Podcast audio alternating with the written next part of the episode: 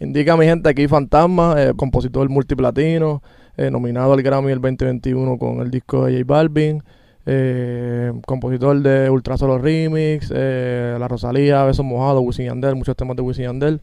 Y estamos obviamente en el Motherfucking Smash Hit Podcast. ¡Ay! Ya, ya, ya, ya. Duro. ¡Diablo! Duro, duro. En verdad, Él dijo, él dijo que no quería roncar. No, yo pienso que él podía haber mencionado aquí un par de temas más y vamos a estar un rato y podíamos hacer la intro un poco más larga, ¿verdad? Porque Sí. tienes palos con cojones y tienes, yo creo que tú eres ahora mismo el compositor con más temas en la calle en el 2022. Eh, obviamente, pues no, no hay, no sé si hay alguien que pueda datar eso, pero según mi perspectiva, yo pienso que sí, que, que por lo menos este año estuvo súper bueno. Yo tengo una info, empecé el año con 26 temas en el catálogo, o sea, de major placement. O sea, entiéndase, lanzamientos por disquera o de artistas que ya estén esto establecidos. Y terminé el año con 82 temas. So, hay, una, hay un gap ahí como de Diablo. 60 y pico temas, ¿me entiendes? Que salieron este año a lo loco, ¿me entiendes? Como que... Y de, de todos esos temas, de ochenta y pico, ¿cuántos están en la radio? Hacho, no sabría decirte, pero puede ser que ahora mismo mío en la radio hayan como. Vamos a poner como ocho temas, por no exagerar. Eh, ahora mismo. Ahora mismo. Y a través del año, como cuántos se han metido? Es que hay muchos artistas que hacen radio, por lo menos esto, yo diría, Hacho, pueden haber como. De este año, como 20 temas, yo pienso que pu- pudieron tocar radio. Diablo. Cabrón, tus regalías van a venir buenas. Vamos a ver, este es el año de probar eso. exacto. Vamos a ver, vamos a ver. Oye, y para saber, ¿existe algún premio por volumen de temas en, en la calle? Además, o sea, Mm. que no sea solamente por tocadas, pero... Que yo sepa, ¿no? Obviamente cuando, o sea, yo pienso que siempre los temas se premian cuando tú llegas a ciertos números, entras a Billboard, ¿me entiendes? Esto, pero esta es de las pocas veces, de la primera vez mía, por ejemplo, que yo he estado, que si en el top global o algo así, por ejemplo, con el tema de Faye y Yandel, el de Yandel 150, ese es mío, esto, que tocó top global, y tengo entendido que Wisin Yandel y Rosalía también. Ok. Esto, Ultra Solo, que fue collab del año de Spotify. Como que esas cositas así, ¿Y por eso te dieron premio? El Mm. collab del año de Spotify. O sea, digital. No, más- no sé si ahí va un reconocimiento porque eso se da todo ahora. No sé si es que el año que viene empiezan a entregar los premios o ya mismo. ok. Esto, pero por lo menos premios oficiales entre Grammy, Billboard y eso, pues yo por lo menos nunca he tenido ningún reconocimiento de eso. Que no sea placa. Yo tengo, hay placas siempre, ¿sabes? Que las placas uno tiene que comprarlas uno mismo. ¿Y tú, tú estás con ASCAP o BMI? ASCAP. Con ASCAP. Ujú. Mira, Robert, hay que darle el premio de compositor del año a Fanta. No sé si me toque, vamos a ver, yo no sé. El Robert año que viene creo que- Robert, que sí, Robert nos ve, así que... Robert es pana, saluda a Robert. Ya la mano, bueno, primero que nada, tenemos que decirle a la gente que tenemos a Fantasma, ¿verdad? Aquí presente porque él tuvo una entrevista con nosotros. Él fue, yo creo que la cuarta entrevista de nosotros, si no me equivoco. Literal. Después de Sí. John Lee y Cory, que ellos estuvieron con nosotros, que ellos fueron también de los primeros. Primero fue Nice Guy. Sí. So, para nosotros como que pues tenerte aquí es como que ahora podemos hablar de, ¿sabes? Cómo nosotros hemos Ujú. progresado en estos últimos años porque Literal. literalmente la primera entrevista, o sea, nosotros estamos grabando con un celular, Ujú, me acuerdo, el audio era bien tecato, ¿sabes? Como que hemos mejorado un montón nosotros, Ujú. al igual que, o sea, nos hemos metido en la industria haciendo otras cosas y hemos colaborado como que, ¿cómo se siente ese cambio de, de esa primera entrevista ahora? No, súper durísimo. En verdad yo estuve viendo las entrevistas de ustedes todo este tiempo y, y viendo también el, el, improve de la, el improvement de la, de la plataforma como tal. Y en verdad como que sabía que en algún momento nos íbamos a volver a sentar, pero me sentía súper orgulloso de por lo menos ser de los primeros que estuve ahí viendo, ¿tú me entiendes? Cuando, o sea, eso fue suerte y verdad porque en verdad ni nos conocíamos y nos sentamos. Sí. Y ahora ver que productores de renombre y compositores de renombre se han sentado aquí a hablar, ¿me entiendes? Y yo también ser de los primeros, pues es como que yo ya lo durísimo, ¿me entiendes? Que quizás uno pueda ser parte de ese crecimiento, de la formación de lo que ustedes tienen hoy hecho, Sí. durísimo. En verdad se siente en la madre, como que me siento como si yo fuera parte de Smash, ¿me entiendes? Claro, Real, real. claro, y de eso nosotros queremos hablar mucho, que son los updates, ¿me entiendes? Y, y que esto no sea, pues hiciste una entrevista aquí, y pues ya, y nos olvidamos de ti, no. Queremos ver ese proceso, ese progreso, y, y obviamente, ¿cuánto va? Casi dos años, ¿verdad? De la, como de la dos años. Como primera. dos años, la Sí. pandemia se llevó dos, Sí. so, como dos años. Sí, por ahí. Eh, y nos gustaría saber eso mismo, como que qué trucos nuevos has aprendido, ¿me entiendes? Ya sea en la composición, ya sea en la producción, ya sea en manejo, porque tú también tienes artistas. Claro. Desarrollando artistas también. En realidad eh, ha sido un constante aprend- aprendizaje porque pues yo vine con esos dos artistas aquella vez que vine, obviamente con John Lee que tengo, que colaboró con, con Alcohol y con Manny de Faculty, esto, y con Cory que, que, que la tengo como quien dice overall, o sea, la manejo completamente, yo y, y Jorge. Esto, y en realidad pues he aprendido que todo el mundo tiene su momentum, ¿me entiendes? Tuvimos nuestro momentum con nuestros artistas, como que me acuerdo ser quizás de los, los mayores prospectos a, a pegarse de la nueva, ¿me entiendes? En algún Sí. momento, ver como quizás esto, ¿verdad? No quiero seguir diciendo datos que parezcan esto, pero algo que sí me consta es que cuando eh, vino la pandemia y volvió otra vez a abrir las cosas, nosotros fuimos el primer, el primer listening party Ujú. por lo menos de la nueva y que hasta del género, porque el- los artistas que estaban grandes pues no estaban haciendo listening party en Puerto Rico. El que es el listening party que hicimos de Cory, de Sir así. Y me acuerdo verlo abarrotado y todo el mundo y todos los de la nueva apoyando, ustedes estuvieron. Sí. Yeah. Esto, so, ha sido un aprendizaje para mí que, que desarrollar un artista y la carrera musical como tal, pues es de alta y baja, ¿tú me entiendes? ¿Sabes? Cuando tengas tu momentum, ¿qué vas a hacer? ¿Qué es lo próximo que estás planeando? Porque el momentum se va rápido, ¿me entiendes? Hoy eres tú el primero, mañana es fulano y fulano va a ver cuánto tiempo va a estar ahí para que después venga el otro. So, eso me ha dado a mí que, que esto es long lasting, ¿me entiendes? Como que no puedes confiarte de que de que si ya tú tienes 20 temas en la radio o tantos temas en la radio, pues ya te tiras para atrás. Sí, no, hay que... Porque los resultados se ven a largo plazo. Como que lo que estamos trabajando nosotros hoy, aquí ahora mismo sentados, que madrugamos para venir para acá, para hablar, para hacer lo otro, esos resultados los vamos a ver el año que viene. ¿Me Exacto. entiendes? Sí, Este, sí, que es como, como uno invierte, ¿verdad? Para Literal, uno cosecha, pa. literal. Sin desespero, como que a veces uno piensa... Bueno, yo estoy en el estudio hoy, este tema va a ser un palo, cuando, cuando se lo enseña a todo el mundo, todo el mundo lo va a querer cantar y a lo mejor no es así, ¿me entiendes? Tengo que hacer tres más y cinco más y siguiendo para el estudio, para el gym, todo el tiempo, todo el tiempo, todo el tiempo. Porque mira los resultados, ¿me entiendes? Todas las semanas salen temas y salen temas y son temas que yo trabajé hace un año, dos años atrás, ¿me entiendes? ¿Y cómo ha sido de ese, vamos a, el palo rate, yo diría, o el, o el- no, espérate, el placement rate? Porque de 100 temas, ¿cuántos de esos 100 temas son los que entran a un placement? Esto, pero cuando decimos placement, me- ¿te refieres a los temas que yo he hecho de la- en el estudio que se convierten en placement o de los que ya han salido? De los que se convierten en placement que haces en el estudio. Ok, ¿de cuántos? ¿De cuántos que yo hago se convierten en placement? Ajá. En realidad, si vamos a catalogarlo, esto hay muchos temas que yo he hecho que a veces los guardo y no los enseño porque se los quiero enseñar a X artista, que eso es algo que he aprendido también. Ah, pues vamos a hablar de los que has enseñado. De los que he mostrado. Pues yo diría, en realidad, contando los artistas de la nueva, que son artistas que están popping y, o, o upcoming artists, esto, yo creo que puedo decir que quizás, diache, como el 50, 60% de los temas que hago se colocan. Yo, yo tengo, ta, tengo entendido que se utilizan, que se, ¿me entiendes? Que van a mirar. so, aquí, sacando la matemática. Si metiste, ¿cuántos temas fue el año pasado? El año pasado, bueno, sí, empecé con 26 y ahora tengo 82. Mi 60. catálogo completo tiene 127, pero estamos, oh, estoy obviando un montón de temas del principio de mi carrera que en verdad no re- están generando ni nada. Pero de placement que sí generan y que son buenos placement, esto yo puedo decir que 82 temas son buenos. Y empecé con 26 al año y terminé con 82. So, ¿Cuánto es esa matemática? Eh, ok. Sí, eh, como 26 y 82. Ajá, Eh, 56. pues, Cincu- 56. Ajá. Entonces multiplicado por 2 porque si... Sí, la mitad. Pues ponte que hice como 100 y pico, 100 112. temas. 100, exacto. Puede ser. Bro. Puede ser, puede ser, en verdad. Yo pienso que cada dos días Es posible. Es posible, sí, porque nosotros en un año hicimos ciento y pico de pistas, ¿me entiendes? Si tú te pones para la vuelta, tú... No, yo sé, ya me consta que ustedes no hacen otra cosa que estar aquí metidos. O sea, aparte de las cosas de, de los eventos, pero yo me consta. Y yo también soy una persona que siempre estoy en el estudio y tengo mucha gente que trabaja conmigo, Uchan B, que hace pistas todo el tiempo, ¿me entiendes? Crisander, estos los muchachos del estudio que me ayudan también a construir eso.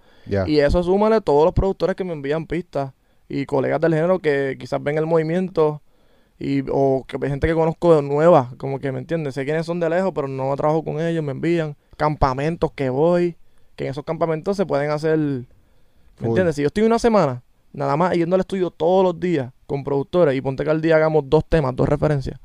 Ya. ¿me entiendes? Pues entonces, para llegarte a tu nivel, literalmente tenemos que estar haciendo más de, más de ciento y pico de temas. Porque me dijiste que también hay un montón que tú no enseñas. Hay un montón So, que guardo, entiendo que te quiero sí. decir, como que en verdad, en verdad, tú estás haciendo temas casi todos los días. Sí, sí. No, que, no quiero, en verdad, como no tengo los datos, no quiero exagerar aquí en cámara. Pero el que me sí. conoce, que trabaja conmigo, que sabe cómo es la vuelta, yo creo que puede dar fe de que yo trabajo muchos temas al año, Sí. como que mucho. Y nosotros somos testigos porque nos he- hemos hecho temas, Corillo, que ustedes saben que la- las capelas que estamos usando en los battles son de Fanta. Y cada vez que nos juntamos, sacamos. Es Siempre, verdad. como que nunca nos hemos ido en blanco. Es Siempre verdad, sacamos es algo. Es verdad que también quiero hacer facetas nuevas, me gustaría volver a hacer pistas como antes y eso. Quiero ver si este año lo retomo porque pues, me enfoco mucho en la escritura. Eso es lo más, los players más grandes míos Sí. son de escritura. Esto, creo que una, otra- una que otra pista que han salido mías pues ha sido Yoli, Cory y eso, pero así artistas grandes quisiera que también me la den en el área de las pistas. Yeah. So, estoy creo que puesto para eso. Ok, y hemos visto, ¿verdad? Que ya, ya no solamente es que John Lee, Gory y Yandel, estás entrando como que están llegando arti- otros artistas nuevos, que uno de ellos es Roa, ¿verdad? Roba de la nueva, sí, eh, ves, otro artista que estuve trabajando con él al principio, yo diría ya creo que va un tiempito ya. Esto, de hecho, él, yo creo que él estaba en otro contrato, salió ese contrato, era un contrato nuevo. So, yo llevo con él también trabajando con él hace un tiempo. Y ahora es que se ven los frutos de ese proyecto. O sea, eso va a tiempo, bastante tiempo. Sí. Ese tema de ok. se metió súper duro, Súper duro. está en la radio y todo, Sí. eso está... De verdad, de verdad que esa música que hago con Roa es de la música que yo más disfruto hacer. Real. Y él lo sabe, ¿me entiendes? Ya, Esto- ¿Por, por qué? Porque es una música que si yo fuera cantante, yo la cantaría, ¿me entiendes? Si yo me fuera a lanzar, sientes de, como compositor, e- ese es el artista que de verdad saca lo que tú ofreces. en realidad es el artista, como está fresco, trayendo una propuesta nueva, ¿me entiendes? No es como otros artistas que yo vengo trabajando hace dos años, tres años, o artistas establecidos, que, que tienen sus propuestas ya establecidas, sus personajes, pues yo tengo que encajonarme en eso, en ese personaje que ellos tienen, ¿me entiendes? En esa propuesta, no puedo traer esas propuestas quizás muy calle o muy sexuales, ¿me entiendes? Mm, Ya. Esto, pero con, eh, con Roa, que es una propuesta nueva, o sea, un lienzo nuevo. Obviamente él también tiene su línea, pero pues compenetramos mucho en, en las ideas. So, yo pienso que si yo fuera cantante, ese sería el tipo de propuesta que yo traería. Por eso lo disfruto tanto, ¿me entiendes? No tengo límite de crear, de decir lo que yo quiera, cómo lo voy a decir, los conceptos, ¿me entiendes? Ya. Y ahora mismo, teniendo ciento y pico de temas con diferentes artistas, ¿hay alguna similitud? Como que, que tú, tú pongas ese trademark tuyo que cualquier persona que escuche una canción, H, eso lo escribió Fanta. Yo creo que los que me conocen ya pueden, pueden, pueden notarlo. pueden notarlo, no, te, lo juro. Yo escucho temas en la radio. ah, eso fue fantástico. Me pasa que Eh. panas me llaman a veces esto y a veces no la pegan, como que dicen, mira, ¿tú no fuiste tú? Y yo, no, ah, es que esto se escucha como tú. Pero pues los que me conocen, los que han escuchado mis refes, obviamente, pues, so- yo creo que los cercanos míos y los que tengan close friend han escuchado mi voz en la referencia y ya pueden reconocerlo, ¿me entiendes? Algunas personas, pero obviamente siempre artista le da su color, ¿me entiendes? Esto, en el caso de Roa, pues él tiene una voz como que media raspy, así como que, ¿me entiendes? Como esto, y pues obviamente, pues a menos que me escuchen a mí, ¿me entiendes? Pues van a saber que yo le escribí, pero si no, esa propuesta está súper buena, ¿me entiendes? Como que la gente, y él también trae su idea, él se te da el mood, ¿me entiendes? ¿Sabes? Esas canciones yo las hice con Roa en el, un piso veintipico en Miami, tú sabes, con la La movie que es, ¿me entiendes? La- Sí, sí. el mood que es, esto, y él dando sus ideas, y Mustache, que fue el productor de la pista, después Borlo la cogió y le metió también, Borlo, que es un duro, tú sabes, que hizo al principio la carrera de Jacob. Esto, eh, so, yo siento que se alinearon todos esos, todos esos elementos y ese proyecto, pues, eso bien. Y se, y se, su- se sumaron todos los de la nueva. Esto, un artista que yo quiero mucho es Brian Mayer, por ejemplo, que todavía no he podido trabajar con él, como que hacer una canción con él. ¿entiendes? Literal, como que vamos al estudio a encerrarnos. Y ahí se trepó Brian Mayer, la y la rompió, ¿me entiendes? O sea, ya yo me gustaba mucho mi tema original. Como que decía, ya, ¿cómo va a quedar ese rimi? Pero cuando escuché a Brian Mayer dije, olvídate. Y Brian Mayer escribió lo de él. Brian Mayer escribió, sí, escribió lo de él, sí. Ok, Brian. ok.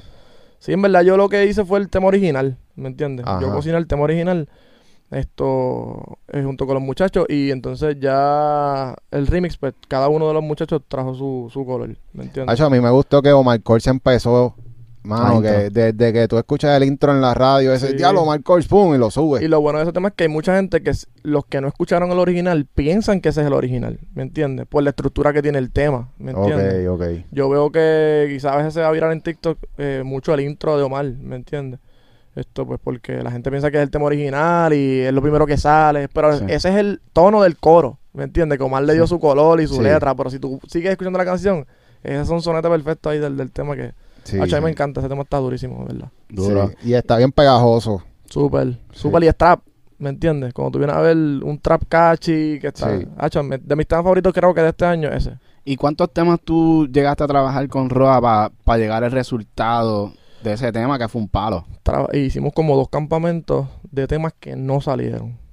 Y Mm. posiblemente no han salido. Y con productores de renombre, como que éramos buenos productores. Esto, eh, ya este último campamento, pues ahí diría yo que se fue hace como un año ya. eh, salió ese color, ¿me entiendes? Porque eso es otra cosa, tú trabajas temas viejos y tú eres un artista que te vas a lanzar con propuesta nueva, pero el, el mundo va cambiando, la música va cambiando muy rápido. El que está pegado hoy no es el que está pegado mañana. O sea, a lo mejor Ya. tu propuesta ya se escucha vieja. Esto, pero ahora Roa va a sacar, no sé si ya lo anunció, yo creo que él lo dijo ya, no puedo estar aquí dando un spoiler, pero él va a sacar un disco. En ese disco, eh, yo, yo creo que la mayoría de las canciones, si no todas, son mías. Creo que hay una otra nueva, una o dos que él ha trabajado con otros productores. Pero casi todo el disco es mío de temas que se hicieron. Y es con esa misma, con esa receta de Yeski. Durísimo. Yeah, eso está cabrón. Duro, duro. Vamos a hablar un poco de eso también de interpretación. Porque siento que, pues, nosotros tenemos lo de los Smash Battles. Que de hecho, Corillo, si estás viendo esto, tienes que ir para los Smash Battles en persona, que van a estar durísimos. Eh, Fanta, tú estás colaborando con nosotros. Todo el tiempo. Y Ya, ya esta es la tercera, la tercera batalla que hacemos y Fanta ha puesto las voces de todas. Sí. Y me ha gustado mucho ver, ¿verdad? Como, como que el resultado y el sentimiento de estos artistas que nunca en su vida se imaginaron cantando canciones de otras personas. Porque tú sabes que hay un ego Claro. en esto de ser compositor. Este, ¿cómo, cómo tú sientes, lo- el res- uno, el resultado de los Smash Battles escuchando a estos chamaquitos? Dos, este, ¿cómo tú sientes que se está moviendo el género urbano recibiendo esa, tú sabes, como que la- lo que es interpretar, como que el feedback? Yo entiendo que la música se está moviendo como un ciclo, ¿me entiendes? Ah, este, la música popular ahora mismo viene siendo el género urbano, ¿me entiendes? Todo lo que es reggaetón, eh, todo lo que es trap, viene siendo la música pu- popular ahora, lo que la, la gente de mayor, ¿sabes? Lo más cantidad que escucha la gente, lo popular. So, al ser la música popular, si volvemos al pop de antes, los artistas de pop eran simplemente intérpretes. Cuando la salsa fue música popular, eran todos intérpretes.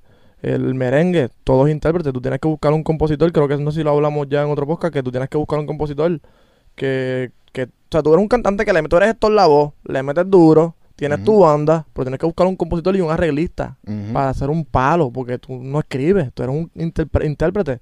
O sea, Claro. tú, quizás muchos artistas subieron cantando temas que ya se habían hecho pegados en otras épocas, ¿me entiendes? O sea, lo que voy es que ahora la música a ser popular, pues el, el- la industria está cogiendo el, ese, ese mismo ese mismo tipo de, de forma de trabajar de antes. Que ahora tú buscas un compositor que traiga este palo y tú lo interpretas, le añades tus herramientas, tus productores, tu propuesta y el tema sale. Obviamente, nunca vamos a perder licencia de género urbano que eh, yo me siento en un papel, estoy escribiendo, pasa mucho con los artistas nuevos. Pero yo, que he trabajado con todos los artistas de la generación nueva, todos, esto, los he visto más abiertos y con respeto. Y yo entro a los estudios y le digo a los muchachos, ¿sabes qué? El respeto es mutuo, bro, ¿me entiendes? ¿Sabes? Tú no te vas a pegar, tú no vas a dejar de pegarte porque eh, cojas una canción mía, ¿me entiendes? O sea, tú tienes tu vuelta. Si tú no estuvieras pegado, no tuvieras posibilidad de pegarte, yo no estaría aquí en el estudio sentado contigo, Sí. ¿me entiendes? Ya tu propuesta funciona. Yo Sí. vengo a traer algo a la mesa que tú no tienes, ¿me entiendes? Esto, o sea, yo entiendo que ya la gente está mucho más madura en eso. Quizás el público no tanto. Quizás el público que consume no está tan maduro en esa área, porque el público pues, siempre va a señalar, desacreditar. Eh, gente que pues, viene a comparar el género que empezó subiendo, el género de, qué sé yo, Don Chesina, Yankee. ¿me que, era, entiendes? que era otra vuelta. Que era Era otra vuelta, era otra vuelta, ¿me entiendes? Y era algo que no estaba establecido, ¿sabes? Era algo que venía creciendo. So, cuando algo viene creciendo, así en esencia, eso es lo más sketchy que hay. Yo escribo, tú me grabas, lo loco, fun, vamos, ¿me entiendes? Sí. Pero ahora esto es música popular. Y hacer música popular, pues la, el quality control está arriba, ¿me entiendes? Y estás compitiendo con mucha más gente de la que competías hace tiempo, ¿me Sí. entiendes? Y es importante que tú te mantengas con los de la nueva también porque ellos te dan el feedback de las palabras que se están usando. Claro, eso me mantiene fresh a mí también, ¿me entiendes? Y key, que era lo que tú decías.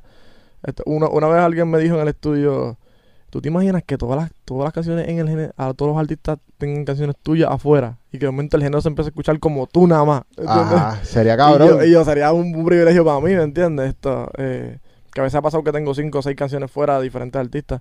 Pero al final del día, pues el artista va a interpretar a su manera, ¿me entiendes? Y su- la propuesta del arte ya está establecida. O sea, eh, yo voy a traer un color, pero acuérdate que mi color es azul y cuando el azul se mezcla con el rojo, ¿me entiendes? Sale violeta, ¿eh?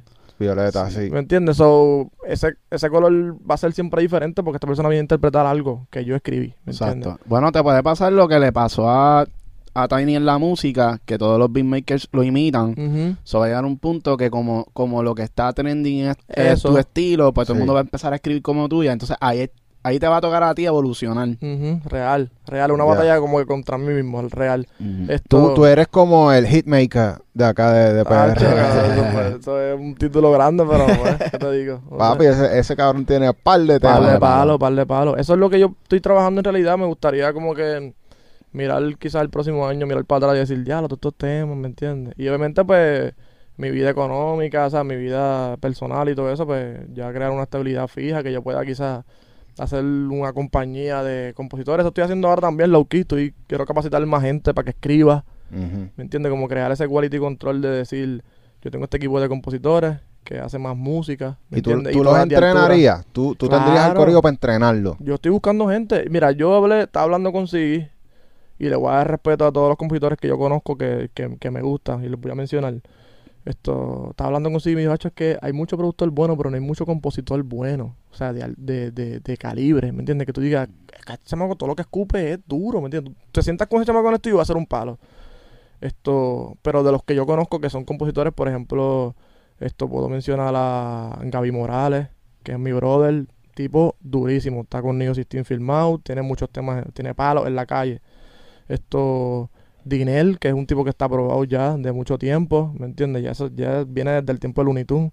Esto, está Río, que eh, nos conocemos, no somos brother brother, pero nos conocemos y, y reconozco, el pana hizo un par de temas de Fate, esto está duro.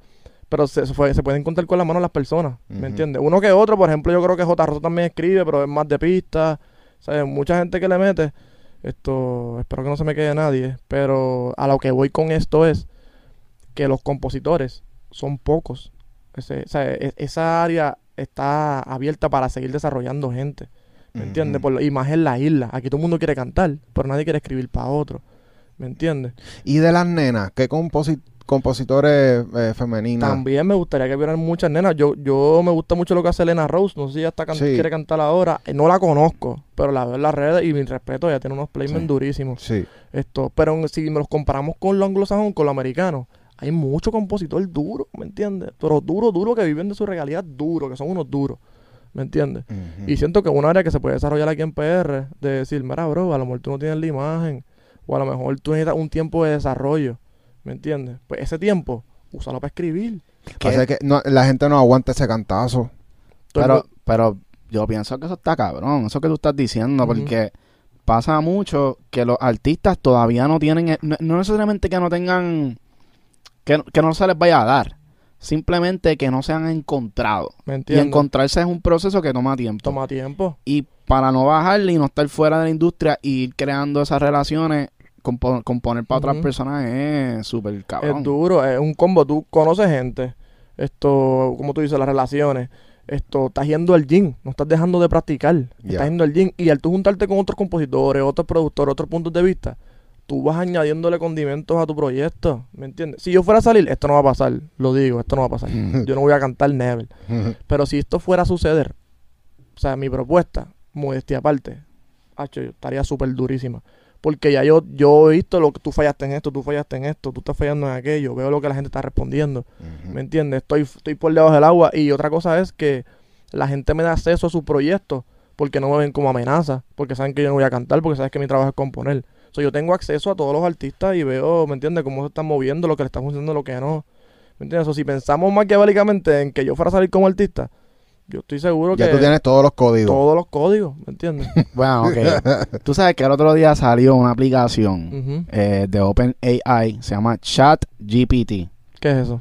Es como, como un robot, Ok. pero está es, es creado como que por pues, un corillo ahí que de creó Elon Musk. Ya. Es una compañía de Elon Musk. Y entonces tú te metes en esta aplicación y tú puedes escribir libros y hacer un montón de cosas. Te él hace códigos por ti. Él escribe por ti. Eh, sabe hacer, por ejemplo, preparar un email. Si quieres hacer un email para vender pistas, él te prepara un template de email y tú lo que tienes que cambiar es el- los Lo que tú nombres, qué sé yo. Ajá.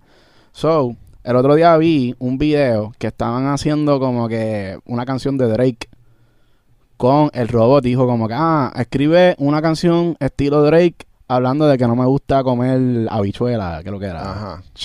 Algo así. Papi la escribió. Con el flow de Drake. Con el flow de Drake como el estilo de escritura de Drake. Y de momento lo pas- pasaron eso a otra aplicación más que como que imita la voz de Drake. Entiendo. So, literalmente hicieron un tema de Como Drake. como si fuera Drake. Y sonaba así. ¿Qué tú crees de esto? ¿Qué pasa si de momento viene un robot y dice, ah, voy a escribir como Fanta? ¿Cómo- ¿Qué tú harías al respecto como compositor?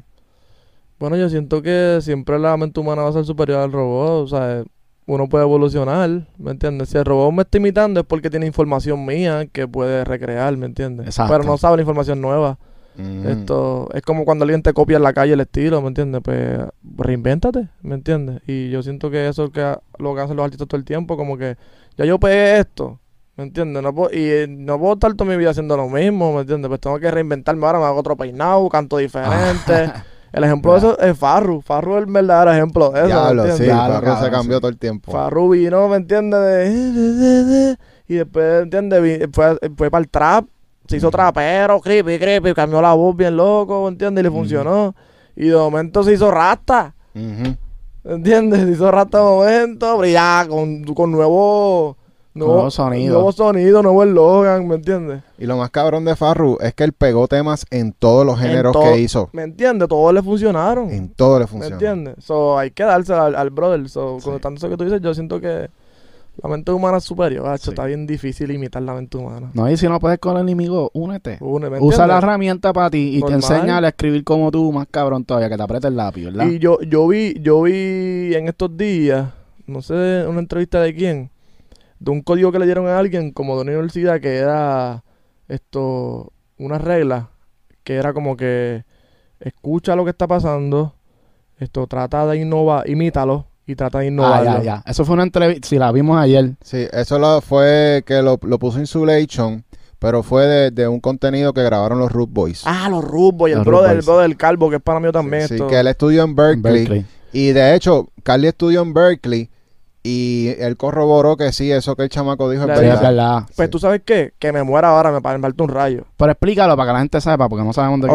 Ok, esto, él decía que eh, hay un código que le dieron en Berkeley que era, eh, escucha lo que está, el sonido que está funcionando, escúchalo, imítalo y innova, trata de innovar. Él tiene una sigla y todo, no me acuerdo bien. sí. Pero eso lo que quiere decir es que si vas a hacer pistas, si vas a, a cantar, si vas... Obviamente tienes que saber lo que está funcionando. No vas a traer algo a la mesa que la gente no va a digerir porque no es lo que está funcionando. Imita ese sonido y trae lo tuyo. Innova. Porque yo lo he escuchado de mucha gente a decir como que ya casi la música está hecha, ¿me entiendes? Hay mucha música pasando, ¿me entiendes? Ya. Tú lo que tienes que traer tu sonido a lo que está pasando, ¿me entiendes? Esa es la manera más fácil y más, ¿me entiendes? Más objetiva de crear esto. O sea, lo que voy con eso es que reinventarse. Y tiene ese mismo paso, ¿me entiendes? Es como que trata de imitar lo que está pasando, pero innova con algo nuevo, ¿sabes? Es fácil tú decir, voy a coger este taco y hacerlo con carne, voy a hacerlo de lechuga nada más, qué sé yo, Literal. ¿me entiendes? Esto, so, eso es un super código que yo siempre, te lo juro, te lo juro, te lo juro, que siempre lo he pensado. Espérate, espérate, espérate, espérate. Wow. Choraba a los rubos y que ¿entiendes? lo dijeron en el, Sí, sí, medio. sí, sí, sí. Oye, le- y le bajamos el volumen, corillo, para que no se quejen más. Sí, Ya. sí, porque ya par de gente dijo que estaba muy duro en las Si buscan, mi entrevista, está a niveles exorbitantes. Esa fue la que más duro sonaba. Ahí probamos las bocinas ese Sí. día. Todo el mundo hizo, ¡ay! Eso es para ver si están despiertos, Claro, corillo. me gusta, me gusta. Ya lo que es duro. Este. Mira, ¿cómo tú te sientes que, que los cuantos cinco o seis temas que tú has hecho con nosotros, ya todos los vamos a usar en las batallas? Hacho, loco, en verdad los hicimos con otro propósito, pero escucharlo en escucharlo en voces de chamaquitos, que también lo digo modestia aparte, pero que a veces el acceso a, a gente con experiencia en el lápiz, quizás a veces eso es expensive, ¿me entiendes? Como que son etapas de que los artistas a veces no llegan hasta que están pegados porque la disquera puede invertir en compositores, ¿me entiendes? Ya. So, que yo tenga acceso a eso a través de ustedes, en verdad es un super privilegio. Y también para mí está bien loco que yo escuchar diferentes estilos. 16 chamaquitos cantando ¿me la misma canción. No todo el tiempo yo tengo esa oportunidad. Yo si lo llevo a un artista, pues lo escucho donde esté. Y como mucho lo puedo escuchar en la voz de otro. Si digo, este le picho el tema, o no me gusta cómo se escucha en este, pues se lo voy a este, a ver cómo se escucha. Dos personas puedo escuchar cómo lo cantan. ¿Me entiendes? Eso es lo más que he tenido acceso. Pero escuchar cinco chamaquitos tirar diferentes. 16. 16. Son 16 artistas. Y lo mismo con los beatmakers. Y lo mismo con las pistas. Ajá. La 16 pista de ese pistas para el mismo que, tema. ese tema- esa pista me tiene loco. Esto, la de... Tommy José, oh, vale. La, la lenta. Sí, cuando Sí. le sacaron el pie. Ese fue Papi Jaeger. Papi Jaeger. Out a Papi Jaeger. Papi, Jaeger, te guillaste, bro. Estás duro, hay que trabajar. Sí, sí, Sí. Muy cabrón. Tú sabes que nosotros ahora, viendo todo, todos esas, esos temas que de momento, como que ya lo suena bien, ya ese chamaquito le metió al verso, ya este le metió al intro. Entonces vamos a hacer un disco con estos temas de los battles. Es que quién sabe si ustedes pueden, o sea, quién sabe no. La posibilidad es alta de que quizás ustedes peguen al próximo chamaquito con una con esta plataforma, ¿me entiendes? Con un tema que se meta bien loco, sí, ¿me entiendes? Y, y lo bueno de, de eso es que a veces los chamaquitos se pegan porque las expectativas están bajas, ¿me entiendes? En el sentido de que este es un chamaquito que tiró por esta plataforma, pero así se pegan los temas en la calle. Ujú. El piripiropi ese que, que yo nunca lo vi venir, ¿me entiendes? Y se pegó porque habían pocas expectativas y el tema está duro, a la gente le gusta, no importa quién canta, por la disco, vamos a sonarlo. So, quién sabe si ustedes también, a través de la plataforma, peguen un chamaco Exacto, y me hagan sí. millonario a mí, ¿me entiendes? Amén. Amén. Eso es lo que queremos, poder vivir de esto. Sí, sí. ¿Me entiendes? Y para nosotros, en verdad, no- nos gusta que, que tú colabores con nosotros, ¿me entiendes? Porque sé que, que tú con la nueva como que le, le apuestas mucho. Mucho, claro. Eso es lo- esa es la próxima movida. Cuando yo empecé, esto, yo obviamente pues quería trabajar con los grandes, con los que estaban y, y fue un privilegio. Yo le doy mucho, mucho a esa gente. Esto, pero del caso también es que yo tengo que moverme hacia lo próximo, ¿me entiendes? Porque quizás esa gente están de salida o ya sus propuestas están establecidas y recibían mucha música de mucha otra gente, ¿me entiendes? So, yo tengo que entonces jugar un poquito para mí y decir, ¿qué es lo próximo que viene? Déjame cogerlo subiendo. Esto, uso el ejemplo de John Mico, por ejemplo. Esto, yo conocí a John Mico en La Chomba, un party de Cory, ¿me entiendes? Cuando no tenía música afuera. Esto, esto, pero yo ni siquiera sabía cómo iba a explotar. Pero yo tener relación con ella, el, ¿me entiendes? En, en hacerme amigo de ellos genuinamente, ¿me entiendes? Trabajar con Cory, ella, Cory trabajó con ella desde que ella no tenía ni tema afuera, ¿me entiendes? Ya. Esto, pues eso me ayudó, que ahora que ella es la- de las artistas número uno de la nueva, ¿me entiendes? Ujú. Y estoy siempre con ellos, para arriba y para abajo, en, en todos los proyectos, ¿me entiendes? Obviamente hay sinergia. A ella le gusta lo que yo hago, a mí me gusta lo que ella hace. Tenemos mucha química en el estudio, demasiada. Pero doy el ejemplo de que a veces uno no sabe quién va a ser el próximo. O sea, que hay que, hay que a trabajar Sí. con todo el mundo sin esperar nada, ¿me entiendes? Que, que explote por donde explote. Ya, Sí. ya, ya. Eso es un código que nosotros venimos a aprender luego de que pasamos esta, esta- la, la entrevista que tuvimos con Siggy. Que pues para nosotros es como que un modelo a seguir porque Ujú. él ya un joseo de colaborar con chamaquitos por muchos años. Y cuando nosotros vimos esa clave, eso fue como un código como, ya lo vamos a tener que hacer esto. Y empezamos a colaborar con todo el mundo. Eh, Salió el álbum de, digo, no ha salido, pero estamos trabajando en un álbum, ¿verdad? Este, y todas las, todos los temas que hemos trabajado este último año fue por eso, por, porque estábamos en, en busca de crecer, de enseñar nuestra música y eso que tú dices, crear esas relaciones que cuando tú creas relaciones con los chamaquitos, cuando ellos se pegan, ¿Me entiendes? de 20 que tú tengas, por lo menos 3 que estén por ahí, ya tú tienes un posible negocio en un futuro. Y esa es la estrategia. Yo entiendo que eso es parte de lo que hicieron los, los, los, los pilares del género. Toda esa gente, Looney Tunes y eso, cogieron los artistas como se estaban pegando y hacían temas con ellos y le daban pistas. Y, ¿Me entiendes? Los veían subir. Y el modelo que uno aprendió, por lo menos que aprendí yo, era trabajo con los grandes para cobrarle caro a los que vienen subiendo. ¿Me entiendes? Pero eso ha cambiado, ¿me entiendes? Los grandes son los que tienen el dinero, ¿me entiendes? Eso le cobro a los grandes y a los que vienen subiendo, los ayudo a subir. Para cuando suban, me den trabajo, ¿me entiendes? Esto, Hmm. so- Y, y eso ha pasado que tú has ayudado a alguno y se ha pegado y después no, no te llaman, como que has tenido esa situación. En verdad, hasta el, hasta el sol de hoy no puedo decir que alguien que ha ayudado me haya dado la espalda, por lo menos de los nuevos. Todavía no ha sucedido. Están, son gente que están in the making también, ¿me entiendes? Están en sus momentos y están teniendo buenas, eh, buenos momentos, pero hay que ver qué va a pasar después. O todavía no, no, no está- yo no he tenido ese problema mucho eh, en ese sentido. Ahora es que yo estoy como que quizás construyendo esto, esas relaciones fuertes, ¿me entiendes? Y y uso el ejemplo de John Mico. John Mico está pegado y puedo decidir no volver a trabajar conmigo. ¿Me entiendes? Y pues esa gente siempre me tiene en estima, el Corillo, Caleb, Angelito. Estos son gente que siempre me llama. Obviamente confían en mi trabajo y saben la calidad y la altura del trabajo. Pero hay mucha gente, nadie es indispensable, ¿me entiendes?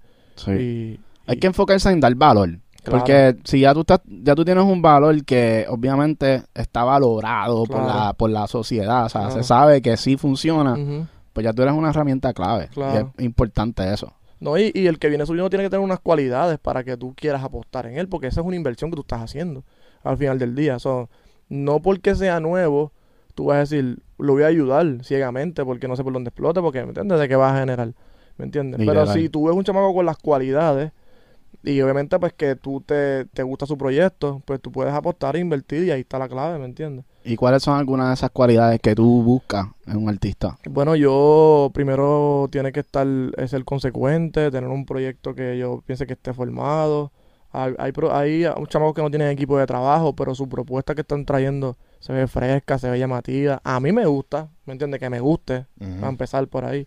Esto, y obviamente pues que sea consecuente, no, yo no veo una persona que eh, lanza una música hoy y después cierra las redes y vuelve un par de meses y saca una canción, ¿me entiendes? Esto... Tú necesitas que, que esté todo el tiempo como que trabajando. Sí, que por lo menos yo vea que hay una consistencia, ¿me entiendes? Que sea consecuente con lo que está sacando, ¿me entiendes? Que yo diga, este chamaco no la, no la está bajando. Y hay unas cualidades en ese joseo que yo tengo que ver también, que yo diga, este chamaco está joseando, esto está moviéndose para aquí, está moviéndose para allá, ¿me entiendes? Esto puede Sí. pasar. Pues ahí yo me envuelvo, me involucro, ¿me entiendes? Porque veo las ganas y el deseo de, de que, de que puede suceder, ¿me entiendes? Pero no porque tú seas un súper talentoso, ¿me entiendes? Decir, ya, este chamaco que duro canta, que lo he visto en las redes, con la guitarra, cantando bien duro, pum, pam, pum, pam. Falta otro paso, ¿me entiendes? Falta otra cualidad, ¿me entiendes?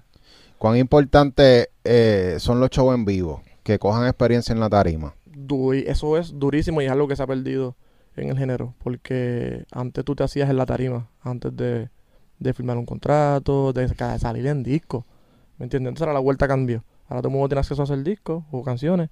So, tú te das pruebas en el estudio, tu propuesta está buena, pero como veo tu show en vivo, Mm. está malo. Ahora te ¿entiendes? pruebas en TikTok. Ahora te entiendes, te pruebas las redes. Y entonces se ha perdido ese, esa calidad de show. Que, te soy sincero, yo no la he visto en ningún artista de, la, de los artistas de la nueva generación. ¿Me entiendes? ¿Cómo hacía el qué? Esa calidad de show en vivo. A la altura de Wisin y Yandel. Ah, A la altura de Dari Yankee. Así que es que es un, un entretenimiento. Un entretenimiento que se piensa, como que es otra cosa Sí. de lo del estudio, ¿me entiendes? Dominio del micrófono, del público. ¿Me entiendes? Ese temple de... Hay gente que... Mira Arcángel. A veces Arcángel ni habla. ¿Me entiendes? Yo soy fanático de Arcángel en vivo. Ujú. ¿Me entiendes? Como el, como el temple que él tiene para transmitirle energía a la gente. Se queda parado así, mira a la gente. De la gueto al garete. El show de la gueto es al garete. ¿Me entiendes? Esto... Y son gente que... ¿Verdad? Yo no estoy criticando... Antes de decirlo. Por ejemplo, lo- el autotune y las cosas. Que son herramientas que se escuchan. Y a veces propuestas que las aguantan. Pero todos esos artistas se han hecho... Se hicieron sin autotune y sin esas herramientas. Y en su show no lo utilizan. O sea, están muy cómodos en ese estilo. Ya. ¿Me entiendes? Y a veces eso se pierde por uno querer sonar igual que el disco. ¿Me entiendes? Pero tú lo que ¿De necesitas la es- Eto usa autotune? No. Cero. Yo quisiera. Hasta yo le he dicho, ¿me entiendes? A la- Sí. al equipo de trabajo, como que me ha hecho si le ponemos de- algunas canciones autotune a Adela. No. Él está muy cómodo en su esquina. Y es que algo que es bien importante, nosotros que trabajamos con Dela y lo grabamos y sabemos cómo él tira en el estudio y lo hemos escuchado en vivo, los tonos que él usa en las grabaciones son los tonos que él domina, Domina. Que en vivo se le hace cómodo, Cómodo. cantarlo. Full. Ya esta gente está muy entrenado. Esa gente tiene muy, muy en cuenta lo que es en vivo. ¿Me entiendes? Esto... ah, por eso a veces quizás cuando vienen estos temas de nueva generación, hasta me ha pasado a mí, temas que he colaborado con él en escritura, a veces cantarlo en vivo, pues él dice como que mejor canto esto, que estoy mejor, más cómodo, porque son otros otra, otros tipos de tonos, ¿me entiendes? Otros Ajá. riffs, otros...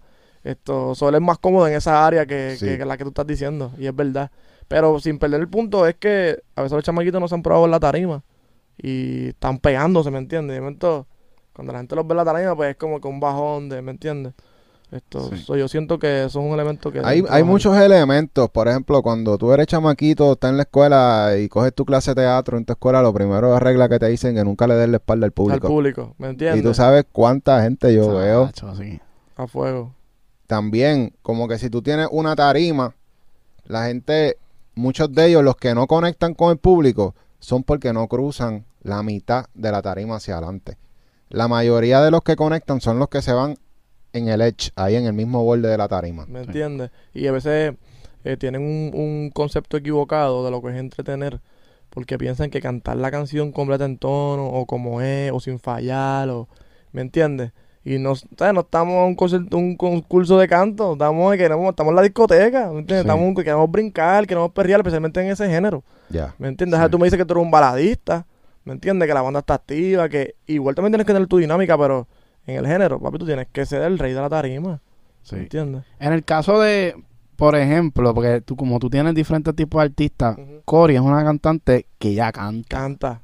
Y es diferente porque yo por lo menos si yo voy a ver a Cory, yo no la quiero ir a ver a, a gritar, Sí, ni brincar. sí, sí. Yo la quiero ir a ver a, cantar. Claro. Yo no les pongo nunca eso. Yo, obviamente, siempre dejo que ella se desarrolle y, ha ido aprendiendo con el camino. Al principio ella estaba súper crudita. Es como que ya lo corrí, tienes que hacer esto. Ya. Pero yo no las pongo nunca a, manos arriba, de perren, porque no es su propuesta. ¿Me entiendes? No es lo que ella trae. A lo mejor a los venues que hemos tenido oportunidad y acceso, pues es lo que mucha gente está esperando quizás. Pero cuando la gente entiende la propuesta, pues ve que lo que ella trae a la mesa es diferente. Pero como quiera, la dinámica y el temple de tu entretener, tienes que tenerla. Sí. Exacto. ¿Me entiendes? No es simplemente cantar bien. ¿Sabes lo que te digo? Sí, y yo pienso que también es que no hay mucho contenido enfocado en esa ¿Me área. entiendes? Porque, o sea, uno se mete en internet, en Google y está todo el mundo pues lo mismo, como que, pues, ya, ya, ya está como que Ujú. como tú grabar y todas esas cosas. Pero nadie se enfoca en el desarrollo de alguien en la tarima. De la tarima. Pero hay muchos ejemplos que tú puedes ver en YouTube de, de cómo son los shows de los artistas o asistes a uno y ves. O sea, muchas veces los artistas no cantan la canción completa, repiten el coro tres veces. ¿me entiendes? Ponen al público a cantarlo, trepan gente a la tarima. Eh, ¿Tú me entiendes? Sí, A sí. veces cuando tienes más acceso a dinero, pues quizás la pirotecnia es un elemento bueno, ¿me entiendes? Los visuales, interactuar con visuales, ¿me entiendes? Interactuar con bailarines. So, hay mucha dinámica en la tarima que tú puedes hacer, es simplemente ir a cantar la canción que tienes más pegada completa. Los dos chanteos, ¿me Ya. entiendes? Sí, y que, y que se trata de que si tú lo vas a hacer sonar igual que el disco, y, igual es como que para eso escucho el disco en mi casa, el- tienes que darle algo diferente. Sí. Literal. Yo soy fanático de que una banda haga un extended version en vivo. Me gustan los arreglos nuevos a mí. Mucho. Y mucho. eso, eso es algo que los artistas a lo mejor pueden empezar a experimentar, como que extender los temas, meterle otros elementos y, y evolucionar el tema. Yo estoy de acuerdo, yo estoy de acuerdo. A mí, yo- pues yo, yo soy fanático de ir a un concierto a ver una mejor versión de la canción que yo me sé ya. ¿Me entiendes?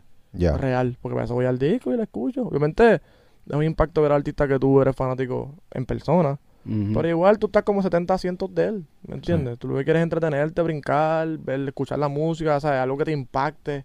¿Me entiendes? Yo tengo conciertos que me han impactado y me han dejado de por vida impactado. ¿Quién, ¿Quién tú dirías ahora mismo? Que yo sé que pues, no todos están al nivel de los, de los grandes, pero ¿quién tú dirías de la nueva? Que es el que tú ves que tiene, ya tiene un dominio mayor a los demás en la tarima. Eh, tengo que ir a, a más show en vivo. Pero en estos días vi un chamaco que se llama, que me gustó su show. Eh, es hijo de Cavalucci. Él se llama Derek Oh. Santana. Ok. Yo no sé si Bright lo está trabajando. El chamaquito se mueve súper duro en la tarima. Es de la nueva. Obviamente está en una etapa quizá un poquito más de esto, pero lo vi que se mueve bien. Esto. Eh, alguien que haya visto un show bueno. Mira, yo, yo fui al Trap Festival, por ejemplo. ¿El Ajá. Trap Festival es que Sí, se llama? el Sí, Trap sí, que, Fest. que está, bueno, estábamos allí y tú estabas con Sí, sí, yo, porque yo fui con De La Ghetto a, a, a corear. Ah, sí, ustedes fueron los Sí. últimos. Exacto. Esto, y vi mucha gente establecida y unos, y unos nuevos que tienen buenas canciones y todo, pero los shows como que no estaban tan dinámicos, ¿me Ya. entiendes? Ya. So, que los puedo sacar con pinzas. A lo mejor puedo ir a más shows, en verdad. Esto, y no quiero también utilizar el podcast para decir, Sí, tú no sí. le metes, tú no le metes. Sí. Claro, claro, claro. Yo lo que Pero- pienso es que hay, hay muchos que están abusando del autotune en vivo. También. Y entonces como que cuando, por lo menos, si tú vas a tener un ingeniero de autotune en tu show, porque ya eso es una posición, corillo, que existe, Ujú. eh, cuando no estés cantando, que le apaguen el autotune. Claro, claro. Es que esa es parte del, del equipo de trabajo y de los técnicos también, ¿me entiendes? De, tu- de tú hacer tu show, que los técnicos estén sin- sincronizados. Aquí lo apagas, aquí lo prendes. Igual hay propuestas que lo, lo aguantan. ¿me entiendes? Si tu propuesta va a ser esa, de trapero, por ejemplo, Travis Scott, yo he visto que no paga el autotune never, Never. ¿me entiendes? Esto pues está bien.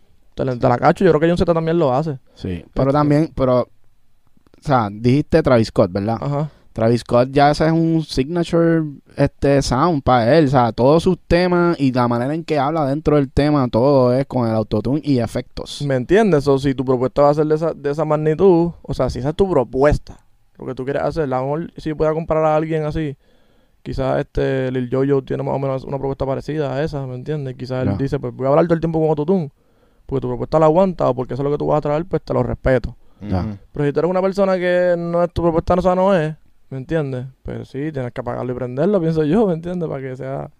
¿Y qué tú piensas de los artistas que cantan en otro tono a propósito durante su show? Porque usualmente graban en un tono más abajo. Bajar la pista. Si bajar la pista de tono para cantarle en el- un tono más cómodo. No, no, lo que hacen es que usan la canción como es, en el tono que es. Le cambian las Pero, notas. pero ellos en vivo la cantan diferente en otro tono porque no pueden llegar al tono que, que Ya, hicieron ya, en la ya, grabación.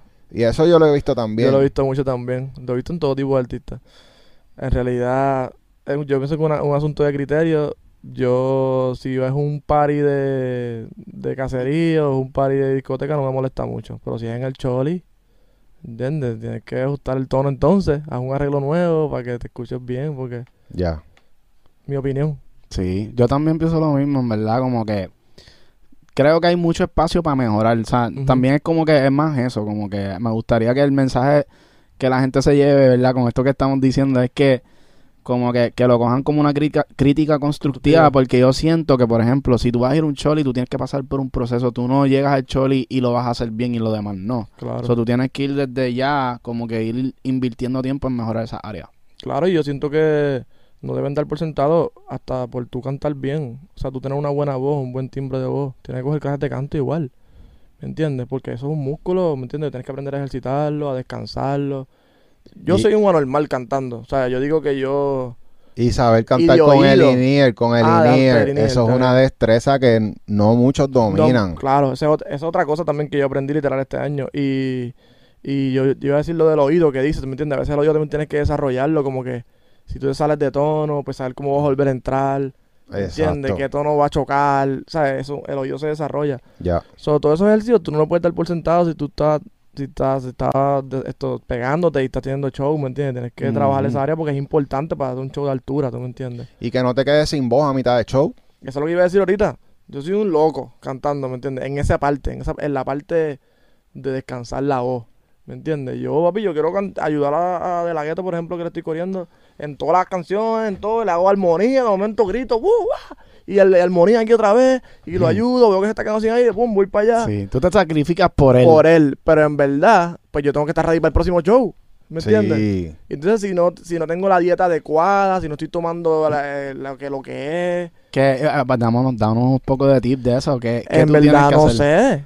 Ginger, tú tomas... Yo, yo he escuchado ginger, he escuchado esto, eh, la yema de huevo, esto, eh, yo creo que hay ciertos alimentos como el queso y eso que, que, da que evitar. que hay Sí. que evitar, que te da como que esa, esa mucosidad en la Sí. garganta.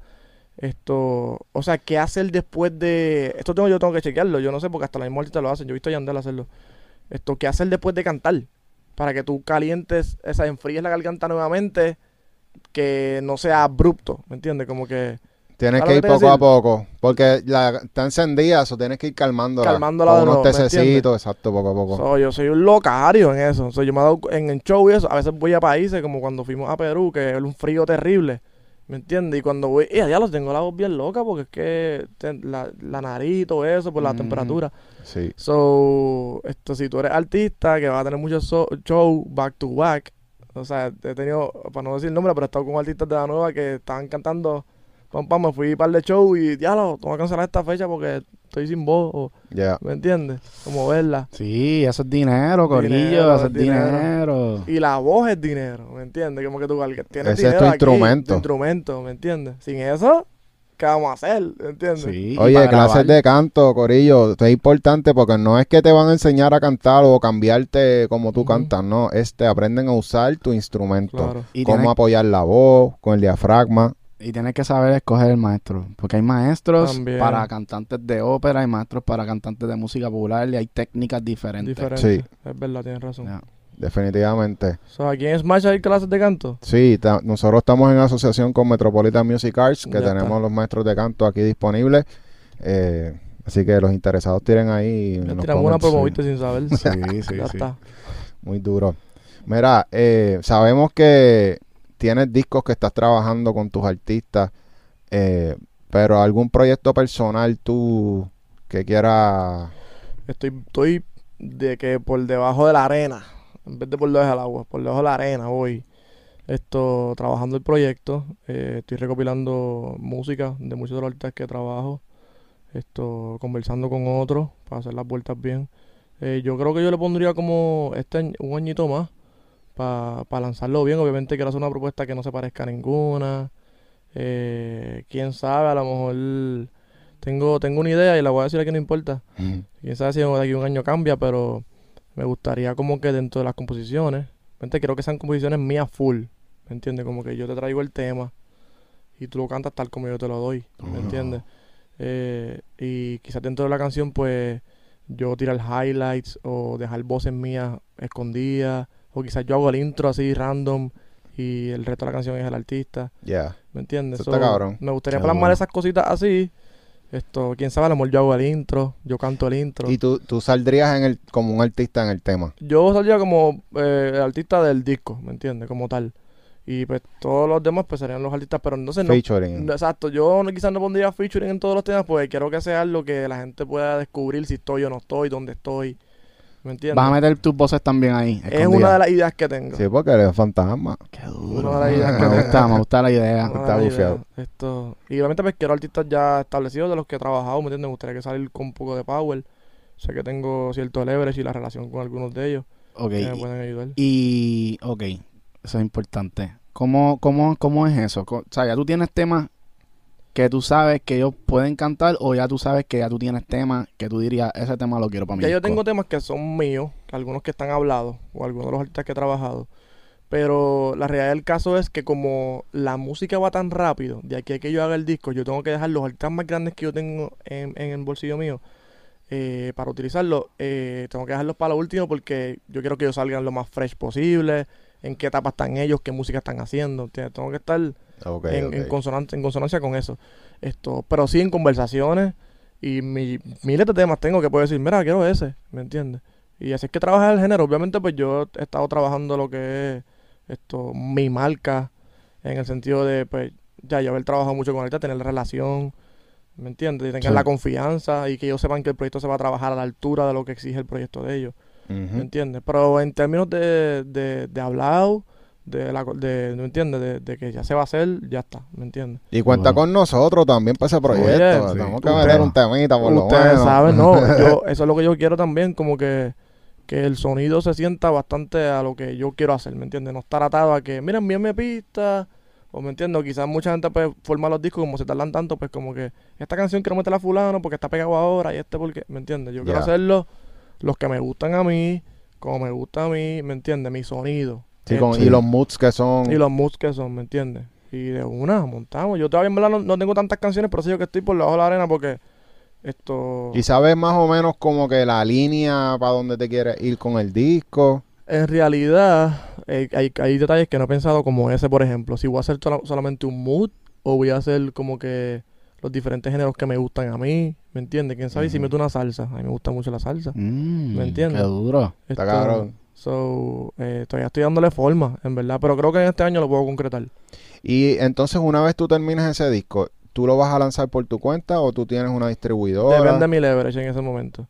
Si mi O leverage sea, me tú vas permite a yo mismo... hacerlo primero y después negociar. si yo si yo yo permita esto ya en ese momento yo tengo el leverage económico de producirlo yo mismo y lanzarlo yo mismo, quizás una, negociar con una distribuidora, lo hago yo mismo, ¿me entiendes? Los masters son míos, todo el revenue es mío, Ya. ¿me entiendes? Eh, depende en el momento que esté, si yo veo que me ofrecen millones de pesos por el disco, porque tengo personas de valor en el disco, pues también puedo hacerlo, ¿me entiendes? So, todavía está, eso está en veremos, Ya. Publishing deals. ¿me entiendes? ¿Ya tienes un publishing deal?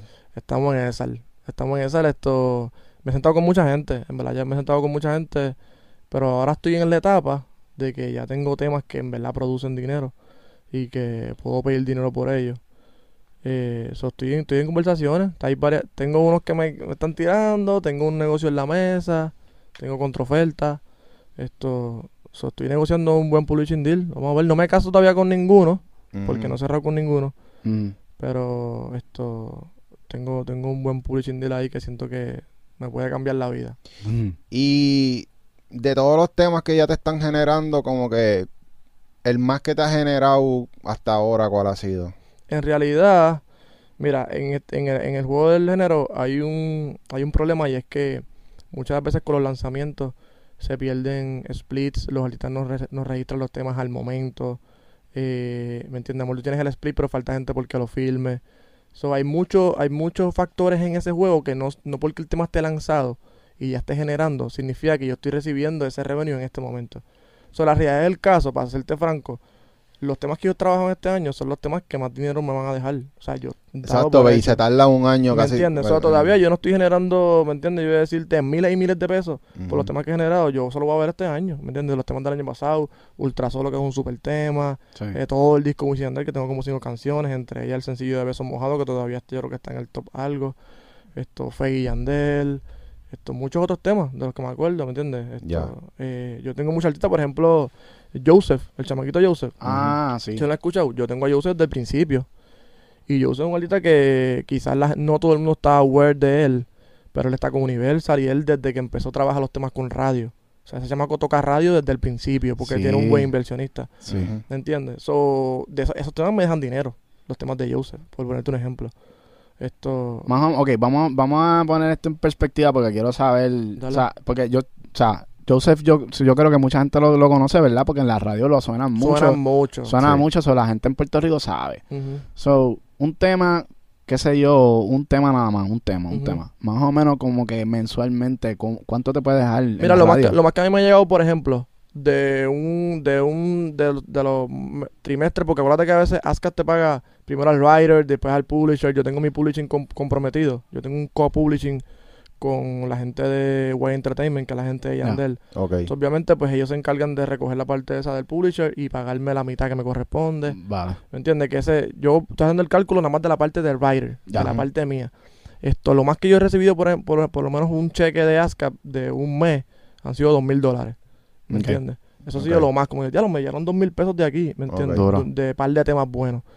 Pero vuelvo y te digo, mis mejores temas fueron este año. ¿Me entiendes? Sí, que de seguro ahora es que tú de verdad vas a ver. ¿Me entiendes? Porque yo sí trabajé con Yandel, trabajé con Lunay, temas con Zion y Lennox. Pero estos fueron temas transitorios, ¿me entiendes? No, muchos de ellos no fueron singles que estuvieron en radio. ¿Me entiendes? Esto, eso si ponemos en perspectiva, pues yo estoy quizás generando de un poquito y de lo que estaba registrado en mi, en mi, en mi catálogo, porque pues, hay muchos temas que yo estaban sonando pero no estaban registrados en mi catálogo porque pues la parte legal no se había hecho como corresponde, ¿me entiendes? Ahora es Ujú. que está la cosa cayendo en tiempo. So, para que tengan una idea, si tú tienes todo tu catálogo organizado y tienes todo, todas las cosas bien registradas, ¿verdad? Eso es lo, lo, lo ideal que queremos que suceda. Pero hablando de la realidad del género, esto tú podrías estar generando miles de pesos cómodos, ¿me entiendes? O sea, si tú tuvieras todos tus temas bien registrados, estuvieras bien económicamente al día, al día. Yo no día. debería bajar de 10 mil pesos al mes, no debería bajar. Y por no Wow. tenerlos registrados, pues es mucho menos. Claro, y también pues por la entrada de los temas, o sea, por el periodo en que el tema empieza a generar. ASCAP Ah. eh, cobra, ¿me entiendes? Y después pasa un periodo y ahí es que empiezan a pagar, te le paga el publisher primero, después te paga a ti, ¿me entiendes? Esto del negocio que tú tengas depende, quizás si yo fuera independiente completamente, pues también los meses que llega de publisher, pues ya no tuviera que esperar a que me mandaran un cheque, sino que...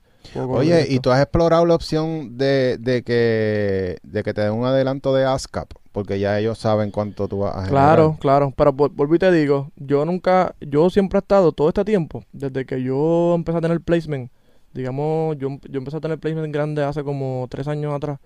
Esto, yo siempre me he enfocado en meter tema, meter tema, meter tema, leverage, leverage, leverage, leverage, obviamente, y cerrándome las puertas a posibles opciones. Yo siempre he escuchado gente que me dice, mira, pero tú no has cogido adelanto de esto, y panas míos, que tienen menos placement que yo.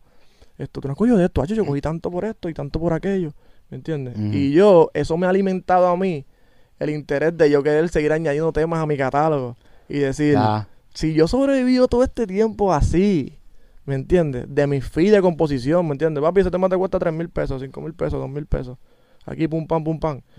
Y yo he sobrevivido así, ¿me entiendes? Y puedo vivir cómodo. No soy millonario, pero vivo cómodo. Tengo mis dos carros, tengo mi casa, tengo mi estudio. Esto, pues imagínate cuando yo cojo un adelanto, ¿me Ya. entiendes? Cuando yo pueda decir, este es el valor de mi catálogo. ¿Tú me entiendes? Y estamos en ese periodo ahora, literal. Duro. Ya, y ya yo vi todos mis colegas coger adelanto, ¿me entiendes? Aquel lo vi coger adelanto, aquel lo vi, ¿me entiendes? Veo cómo está, qué- quién le funcionó, quién no le funcionó. Ah, ¿te gustó Cobalt? ¿Te gustó esto de otro? Esto, Warner, ¿te gustó? ¿Me entiendes? Ya. Ya. Oye, y eso de los de los, los producer fees, Ujú, cuando cuando tú eres compositor de escritura, que estás ahí por escritora, tienes también el productor, que es pues, los ingenieros, o sea, toda la vuelta completa. Además de esa parte de producción, el, el, el producer fee, cuando se habla de producer fee, no incluye la parte del compositor. El compositor tiene otro Otro fee. otro fee adicional. El, el, el fee de compositor. El writer fee o el composer fee. Esto son negocios totalmente aparte. ¿Me entiendes? A menos, por lo general, si, si la persona que es productor, el beatmaker, te catapulta el proyecto que dice, mira, yo voy a hacer una canción con Tiny. ¿Me entiendes? Ya yo sé que los temas que Tiny se monta son temas, ¿me entiendes? Que si Shakira, lo otro, lo otro. ¿Me entiendes? Pues ahí yo digo, bueno, pues lo que me toca es lo em, estratégicamente yo. Lo que me toca es lo que voy a coger porque esta persona me está catapultando. ¿Entiendes? Ujú. Pero si tú eres una persona que tú vienes a sumarle al beatmaker, pues por la posición, todo se trata de leverage y, ¿me entiendes? Ya. Pues, Ujú. obviamente tú tienes el, el control del negocio, tú puedes decir, de mi parte, yo te voy a dar, por ética, esto, o voy a hablar con esta persona a ver si saca un fee para ti, o simplemente pues vamos a negociar el por ciento, pues porque, Sí. ¿me entiendes? La primera vez que trabajas con esta persona, llegas al corillo, me ha pasado, yo entré a un proyecto hace poquito, por ejemplo, yo llegué al disco de Jay Wheeler por terceras personas, gracias a Warlock, esto, a Dirty, el corillo. Esto me dieron oportunidad de trabajar en el disco de, de Jay Wheeler y yo hice un negocio que yo nunca hago con los artistas, con Jay Wheeler, ¿me entiendes? Obviamente Ujú. pues Wheeler me dio la confianza, yo estoy yendo a su casa, o sea, él sabe que él es un asset para mí porque es un artista esta- establecido, aparte de que yo trabajo con medio- artistas del calibre de él o más grande, ¿me entiendes? Pero estratégicamente de mi parte yo llego y no, no le implanto un negocio que vaya a hacer, quizás se vaya a hacer sentir como que esta persona, que es lo que se cree, porque viene aquí, estoy dando break. ¿Me entiendes? Mm. So, ya yo me juego la carta de que ya te di, ¿te gustó lo que hice? Pues para otra vuelta, sabes que viene mira, el negocio que yo hago siempre. ¿Me entiendes? Porque ya está la confianza y saben el tipo de persona que soy. So, con todo y eso, tú todavía tienes que, que probarte. Tú sientes que todavía... Cuando llega un corillo nuevo, eso, ¿sabes? Acuérdate que eh, eh, estas personas que me dieron el chance saben que yo vengo de otro sitio. ¿Me entiendes? Y me están dando acceso a su arte, ¿me entiendes? A sus estudios, quizás a algunos secretos de cómo ellos trabajan, ¿me entiendes? Sus debilidades a la hora de cantar. Eso es, una, es un sitio delicado de entrar. Y más como compositor, quizás algunos, no todos, pero a lo mejor esta persona tiene un mini complejo de que yo voy a ser una persona que voy por ahí diciendo, yo escribí la canción completa, ¿me entiendes? Esto, o sea, yo tengo que ir con pinza y decir, yo sé el calibre de, de esto que yo soy. Obviamente yo también voy con mi orgullo de decir, si no coloco en este disco no importa, porque yo, ¿entiendes? Hay 20 más que van a salir, ¿me entiendes? Yo voy, pero no se lo transmito a la persona. Voy como que, ¿sabes, bro? ¿Te gusta lo que hago? Gracias. Aquí está mi música. Este, me gustaría este tipo de negocio. Dame por ciento y ya, para empezar así, para trabajar. ¿Cómo funciona? Mm. Y tú lo hablas claro, tú dices para empezar. Claro. Y ya, ya después, cuando hay otra vuelta Siempre. más, pues hablamos otro negocio. Claro, obviamente no lo hago dentro del estudio, dentro del área creativa no lo hago. No Pero lo hago ahí. ¿Lo haces antes de entrar al estudio? No, lo hago después. Obviamente, eso es, eso es una conversación que está en el aire. Ese es el elefante en el cuarto, como se dice en inglés. Sí. Esto, ellos saben que el, el calibre de, de compositor que yo soy y cuando entro, saben que posiblemente yo pueda cobrar. ¿Me entiendes? Y cuánto voy a cobrar, no lo saben. Pero obviamente la lista sabe que también tú grabas la canción en el estudio, se hace música y a la mejor esa música nunca sale. ¿Me entiendes? Por problemas legales, porque al artista no le convenció o whatever. La disquera no la aprobó. Ellos saben eso. So, ellos no están comprometidos a que si yo me meto al estudio contigo y grabo la canción, significa que va a salir. ¿Me entiendes? Ya. So, como eso está en el cuarto, ¿cuánto va a cobrar él? Y si la canción va a salir, pues yo hago que se concrete primero las cosas, la relación se haga bien, ¿me entiendes? De tú a tú, de que me conozca, qué tipo de persona yo soy, ¿me- ¿sabes?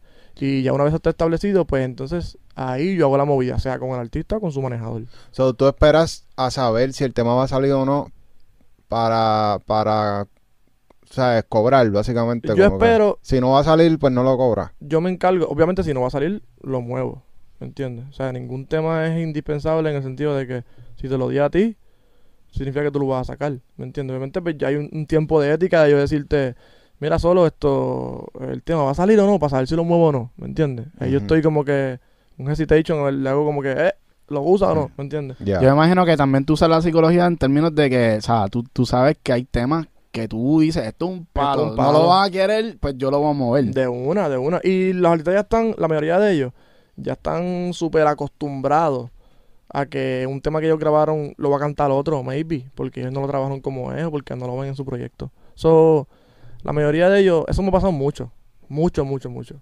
Que incluso me ha pasado que yo le di un tema a un artista para ese artista, ese artista lo grabó y de momento no pasó nada con el tema, lo graba otro artista y cuando lo escucha otro artista dije, ¿sabes qué? Ese tema yo es mío, yo lo quiero. Y es entendible, ¿me entiendes? Porque a veces uno escucha tanto tema que a veces uno, ¿sabe? Y ese que lo escuchó en otro estudio. Maybe lo escuchó en otro estudio o, o esta persona se lo enseñó, no sé. Y, le despierta la... y le Acho, despierta mira, el yo ese tema lo van a sacar por allá, mejor lo saco yo, que ya lo tengo ahí. Y ahí yo tengo que decidir entre si voy a optar por mi beneficio o por la relación. ¿Me entiendes? Ya, lo que es fuerte. Y te, te- ya te ha tocado eso. me ha entonces. tocado, me ha tocado, claro que sí. ¿Y cómo fue el resultado? Yo op- siempre he optado por la ética y la relación. ¿A qué me refiero? Por ponerte un, ejemplo de un tema, este tema yo le hice un campamento para un artista. Artista de renombre, igual que el otro artista. Esto, y yo hice ese, tema para ese artista y lo dejé ahí en ese estudio. Y el artista, eh, no estoy seguro si lo llegó a grabar, pero se quedó con los productores de él, se quedaron con el tema. Y muy posible que lo grabó sí en, en ese periodo. Pero también esto, los productores vieron que ese artista no eh, le mostró mucho interés al tema, aparte de que se hizo en su- un campamento para él, pues se lo llevaron a otro artista. Este segundo artista lo graba, le encanta el tema, quiere hacerlo, pero pues antes de hacerlo le, avisan al, al primer artista, mira, este tema lo va a hacer fulano, Mm. ¿qué, qué, qué quiere hacer? Y ya no, este tema yo tengo planes, le dijo el primer artista. Mm. Y ya, pues está bien, entonces varaban a mí porque el tema es de mi autoría, ¿me entiendes? Aparte de que la pista es de estos productores, pero el tema es mío, la letra es mía. Esto, so ahí yo digo, bueno, pues cuál es la, la realidad del asunto. Yo lo hice en un campamento para el artista 1, ¿me entiendes? Y si te gustaba más el si segundo. me gustaba el segundo, yo, yo opté por la relación y la ética que tengo, ¿me entiendes? Y yo lo hice en ese campamento para ese artista. Porque eso es una decisión bien difícil. Porque Bien difícil. si ese segundo tema tú dices, diablo, pero es que la segunda se escucha bien caro. A veces pasa, a veces pasa, pero realmente, este es mi, mi juego en el género. Esto, construir relaciones es long lasting, ¿me entiendes? No. Y igual lo saca el artista que más le gusta a uno y no se pega, ¿me entiendes? El tema no, la gente no va con él. O viene este artista, mira esto, la cagaste con el primer artista, el segundo la saca y lo pone track 21, track 33, ¿me Sí, entiendes? Y no le da importancia. Y no nunca le dio promo al tema. Ya, Entonces, Ese tema nunca salió entonces. todavía no ha salido. Estamos en misterio de quién va a sacarlo. Pero un Diablo. palo. Es un palo. Y Esto- de las dos maneras es palo. de las dos maneras. Estaría cool que hiciera un remix. O sea, que fuera un featuring. Mm, Proponlo. eso estaría duro. También lo- Oye, y a lo mejor tú como... Tú no puedes ser... Tú como dueño de Master, como que, hacho, pues mira, vamos a juntarlo los dos y hacemos un remix Eso se tú. puede, eso se puede. Obviamente, pues yo, yo tengo que jugar mis cartas bien, ¿me entiendes? Porque a lo mejor tengo una super relación con este artista que me puede dar el tema como máster, pero el artista número dos quizás no tiene esa confianza para dármelo. Pero, pero, pero, gacho, yo estoy aquí ana- analista. Porque ya el tema, o sea, el tema se creó para un artista. ¿verdad? Yo me imagino que tú cobraste y los productores cobraron porque es un Un campamento. So, ya es diferente porque Claro. la disquera es la que es dueña del- de, ese máster, ¿no? O sea, todavía no porque el tema no se ha pagado, ¿me entiendes? ah, pero, ya, pero, ya. pero mira, pero mira dónde está la ética y la relación. Eh, este artista nos voló para su campamento, nos abrió las puertas del estudio, sacó la fecha para grabarle esa- ese tiempo, invirtió en comida, dieta, ¿me entiendes? Para nosotros. Y aunque quizás, vamos a decir, en términos de, ¿verdad? De gasto, quizás esas personas tienen chavo y eso no le hace mella.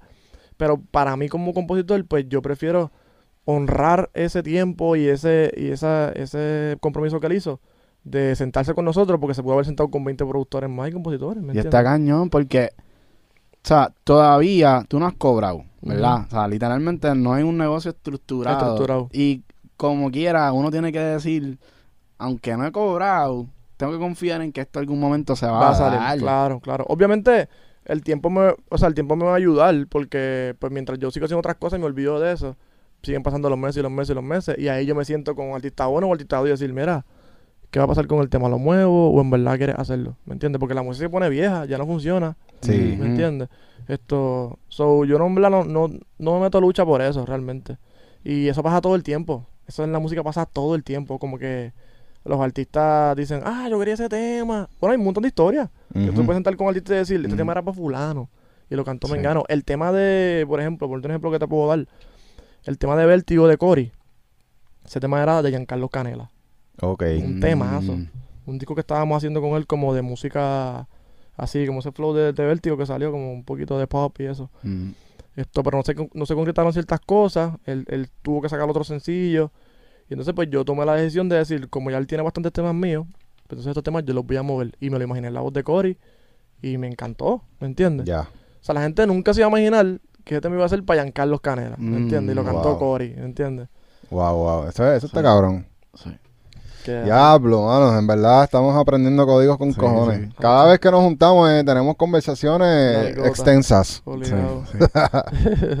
Mira, y en- entonces, eh, Cory y John Lee, o sea, vamos a hablar de ellos un poco porque nosotros ya somos fans de los dos y vamos siguiendo su carrera porque obviamente o sea, nosotros nos sentimos orgullosos de ser de los primeros, no sé si los primeros, pero de los primeros, ¿verdad? De los primeros. de los primeros en Ujú. entrevistarlos y hemos seguido sus pasos, o sea, como que los pasos que han dado y un momento dado que yo pensé que ellos dos ahora mismo serían los top Los top. artists de Puerto Rico, Ujú. Pero sentí como que algo pasó. Algo pasó. Ya. Sí, eh, por lo menos voy a separar los proyectos porque pues en el caso de John Lee, pues, ustedes saben que yo sí soy como que medio productor ejecutivo, si se puede decir, o quizás el encargado del área de producción de. John.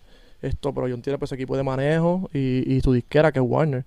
Esto, so, yo en un momento estuvo despuntando, pero esa transición de ajustarnos a la disquera, al lanzamiento, a la burocracia de sacar temas, pues se nos hizo difícil y me incluyo, ¿verdad? Pues porque yo estoy en la parte de producción, obviamente, no estoy en la parte de manejo, en- en la- yo no converso con la disquera, pero me hago parte del colectivo porque obviamente pues yo tomé decisión de cierto, este, este tema está bueno, este no, mira, John, vamos a grabar esto.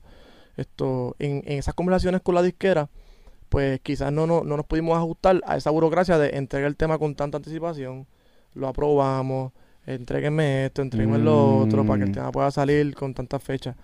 Y la consistencia que necesita un artista que está, que es nuevo, que se está desarrollando, pues a veces la disquera no te la puede dar por su burocracia. Pues obviamente porque tienes que trabajar con una fecha, con unos budgets, esto, con cierto tipo de calidad, ¿me entiendes?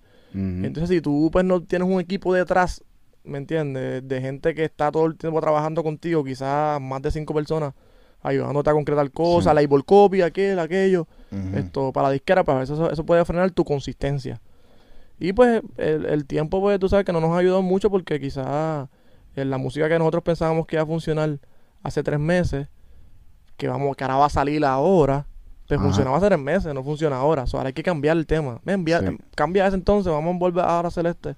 Pero mira, por ejemplo, de, la- de las cosas que, que yo he escuchado de John Lee en específico, eh, lo último que acabamos de, de escuchar de él es, es su tema traxero en el disco de Siggy. Que nosotros masterizamos. Y en verdad, cuando nosotros hicimos el reel eh, de, de, lo que- de la entrevista de Chente, yo estaba buscando qué canción de ese disco podía usar como música de fondo, ¿verdad? Para ese reel que, que fue algo súper importante para nosotros porque nos entrevistó Chente, ¿me Claro, entiendes? Como que. So, yo dije, ¿qué canción de este disco? Me pro- y cuando escuché la de John Lee fue como que, mira, exacto, Esta. la lírica fue exacta lo que... No irónico que en tema con Bad John dice, esto, el Molusco quiere entrevistarme, yo prefiero a Chente. ¿entiendes? Como que esa fue una narrativa que le dimos al Sí. tema. Sí. Y que Chente nos apoyó y de hecho yo, yo- yo- tenemos un tema que no va a salir, no sé si va a salir, porque era como un intro del disco. De que salía Chente hablando en el intro, dándose la John, ¿me entiendes? Sí, Y en la entrevista de nosotros también Chente se la dio a John Lee. Sí. sí. Ellos le tienen mucho respeto. Yo me impresiono cómo la gente tiene en alta estima a John. Quizás por lo, aunque hemos, desde acá, desde, desde la perspectiva de, de acá de uno que trabaja en el proyecto, hemos eh, tenido un, un par de struggles, ¿me entiendes? Esto, porque como ustedes dicen, pues era de los mayores prospectos, ¿me entiendes? Que se veía. Y algo que tiene la música de él es que conecta. Tiene un sentimiento que conecta y se te paran los pelos, ¿me entiendes? Como que yo me acuerdo de la canción con Cory, la de- del tema con Bad, como que cada canción así como que, déjalo, como que conecta Sí. bien cabrón. Y su narrativa de superación, yo siento que a veces hasta él mismo no se da cuenta, pero esa narrativa de que voy subiendo, me subestiman, voy por ahí. Hay mucha gente en muchos ámbitos, en el, el deporte. Mira, el audio le funciona eso. El audio siempre tiene una canción de superación en el disco. Esa es como que su narrativa también, de que estoy aquí ahora, subí. Mickey Wu hacía mucho eso. Y John tiene esa narrativa, ¿me entiendes? Obviamente cuando entramos a, a la disquera, que, que queremos hacer números, que queremos eh, ser un poco más mainstream, esto, pues eso exige cambiar un poco esa narrativa, en el sentido de que pues, vamos a hacer música que se pueda tocar en las discotecas, que las mujeres quieran bailar, ¿me entiendes? Y queremos apelar quizás a otras áreas que quizás la narrativa de John no está apuntando, ¿me Es entiendes? que siento que están brincando pasos a la disquera. La disquera tienen que dejar que los artistas se desarrollen. O sea, nosotros vimos a Omar Courtz, firmó con una disquera, pero tú no lo ves gastando un dineral, ¿entiendes? La Sí, disquera sí. le dio el espacio para que él fuera, vete, encierra, vete a Puerto Rico, métete en todos los estudios, crea y Ujú. desarrollate por ahí. Que así que se mueve. Claro, que A claro. veces las disqueras quieren tomar decisiones que no, no son las sería, correctas. sería bueno que ustedes se sienten también, sienten una persona aquí de una disquera, a que diga el punto de vista de una disquera también, porque quizás había- hay Ya. muchos factores. Yo, o sea, yo soy una persona que me que no me gusta quizás señalar a, la- a alguien sin saber por qué lo están haciendo o cuál es el moro Mm. de ellos, ¿me entiendes? Pero sí tengo, estoy de acuerdo contigo que muchas veces las disqueras, eh, como no entienden el proceso de, un, de desarrollar un artista, ¿me entiendes? A veces quieren firmar artistas en el momento que no están firmables, ¿me Y, ha hecho, y, y- y en verdad eso para mí es un bien bastripioso, Ujú. cómo se aprovechan y Sí, ofrecerle sí, sí. 20 pesos a, a un chamaquito para firmarlo. mano. Hay que ver cuál es la historia detrás de eso, en verdad, realmente. Yo digo, ¿será para no pagar taxes o será porque en verdad le ven futuro al proyecto y quieren invertirle? Yo desconozco. ¿no? Papi, es un tax write-off obligado. Y también yo tengo relaciones con disqueros, ¿me entiendes? Que he visto eh, como ellos dicen, como que mira, pero aprende a trabajar con la disquera, ¿me entiendes? Trabaja con fecha, organizado, muestra los temas. Ellos tienen su manera de trabajar y quizás se puedan defender, ¿me entiendes? So, siento que es un poco de las dos, ¿me entiendes? Uno, uno aprende a acoplarse si vas a filmar, porque nadie te obliga a filmar, pero si vas a filmar y vas a coger el dinero y vas a coger el budget y el vaqueo que te da una disquera en términos monetarios, Ya. pues, esto, pues tienes que aprender a acoplarte a esa manera de trabajo o hacer un contrato que ellos se acoplen a ti. ¿Me entiendes? Y a veces uno en, en etapas de crecimiento, uno firma contratos pues porque está en el desespero y es entendible. Sí. ¿Entiendes? Hay veces que todo el mundo dice, tú tienes que coger una clavada primero. Siempre tienes que coger una clavada. Exacto. Pero no necesariamente. Pero no necesariamente, exactamente. Y yo entiendo el mensaje de eso. Ellos lo que quieren decir es que tienes que aprender, ¿me entiendes? Aunque sea de errores, tienes que aprender, ¿me entiendes? Porque tienes que moverte a algún lado. Pero yo pienso que si tú te organizas bien y puedes observar lo que le funciona a otro y lo que no, ser paciente, no tienes que coger una clava al principio, ¿me entiendes? Yo sí para salir como artista, realmente, ya he visto tanto que yo siento que está difícil para que me cojan. ¿Cómo Sí, así? sí, que, sí. que te cojan de, de, de Sí, hacer, un- pensuaco. hacer un mal negocio. Sí, hacer un mal negocio. ¿Me entiendes? O no sé, desesperarme por dinero o por verme como fulano, compararme con otros proyectos. A Funabala está funcionando esto, voy para allá. ¿Me No. entiendes? No necesariamente.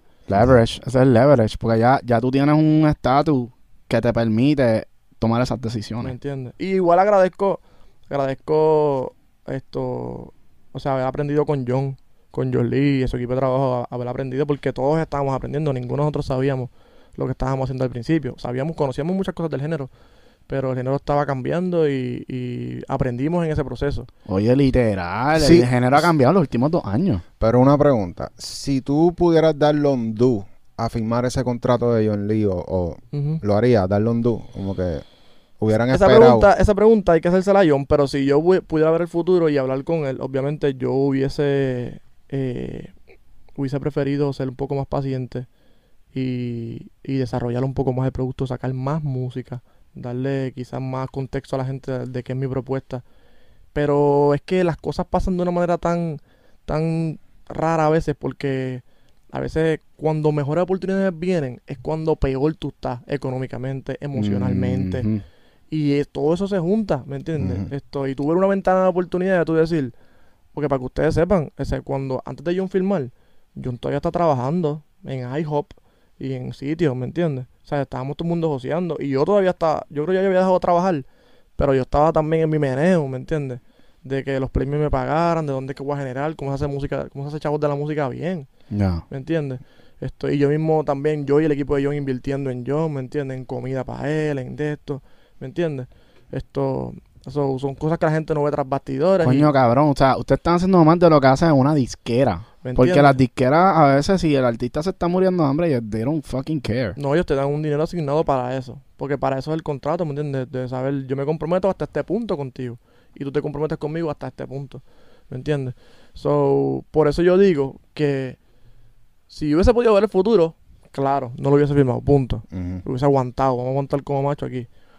Pero también tengo que reconocer que la etapa en que estábamos, eh, en- eso nos dio esperanza, ¿me entiendes? De que podía pasar. Porque si, si algo que ustedes no saben es que justo antes de firmar el contrato, nosotros intercambiamos unos releases que iban a salir antes del contrato. Y entre esos releases no estaba tema combat. Días antes de firmar el contrato, nosotros hicimos tema combat.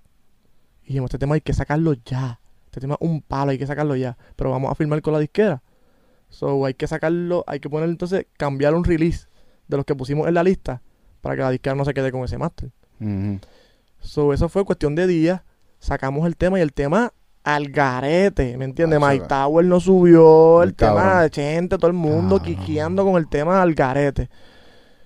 Y ya habíamos firmado con la disquera. Qué O sea, estábamos en ese mierda. proceso, ¿me entiendes? So, si llegamos a saber que ese iba a ser un paso a dar, quizás no hubiésemos firmado porque ya vimos esa esperanza con ese tema.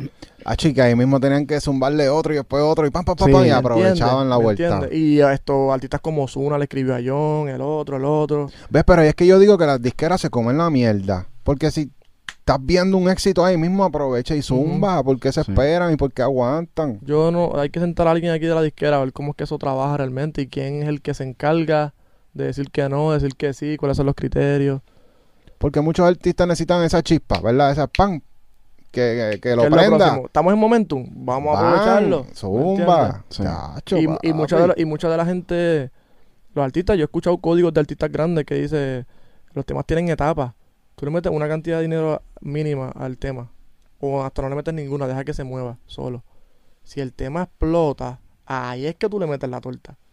Y si sigue explotando, le vuelve y le mete.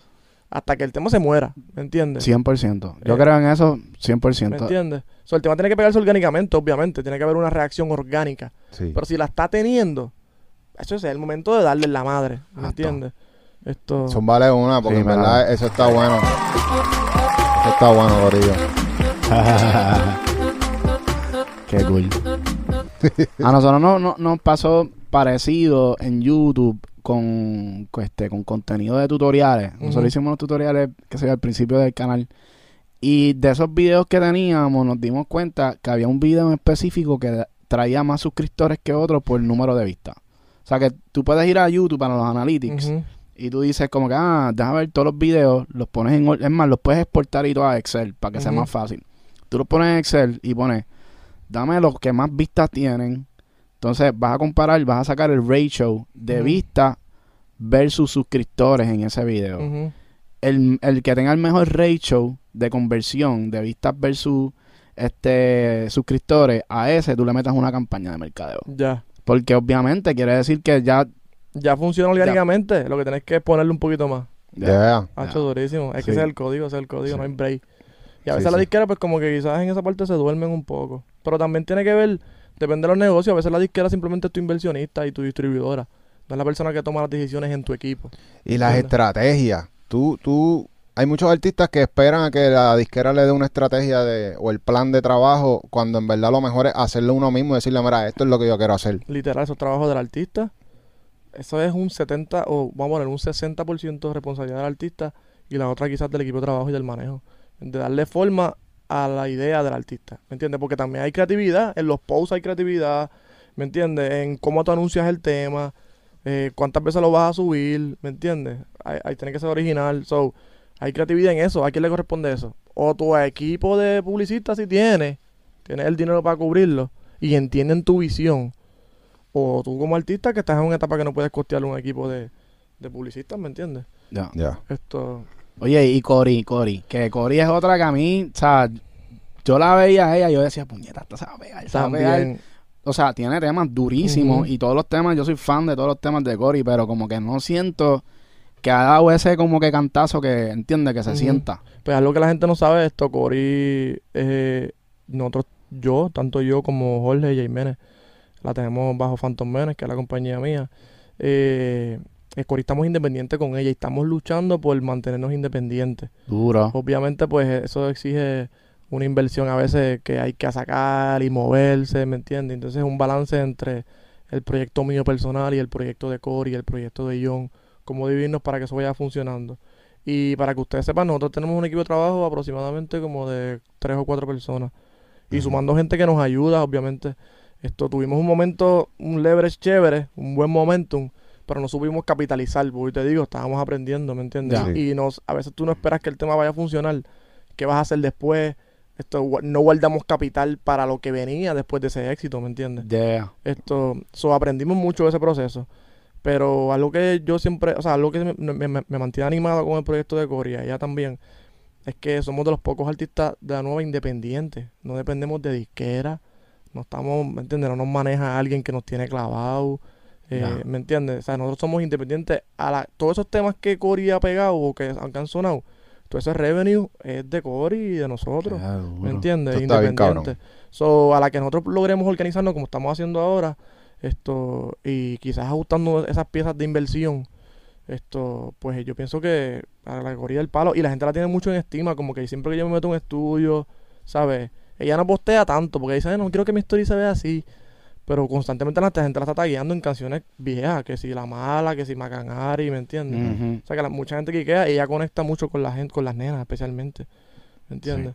Esto. Pero Y- no se pueden dormir, no se pueden dormir porque este enero 27 sale el tema con Cory y nosotros a través de nuestra plataforma. So, Y a los temazos. ¿Qué en más? verdad, ese tema yo lo quería para mí, ¿me entiendes? Para que ustedes sepan, pero ese es un temazo. Deja que ustedes Sí. escuchen eso. El tema está cabrón, en verdad. Pudimos encontrar una esencia eh, de gospel en ese tema, como que usando, usando e- esa, esa vibra de lo que se siente en las iglesias allá en Estados Unidos. Y me transporta para los 2000, me da un vibe como del 2002. Destiny's Ese Child. flow, hacho, Ajá, muy sí. duro, muy duro, de verdad, me encanta.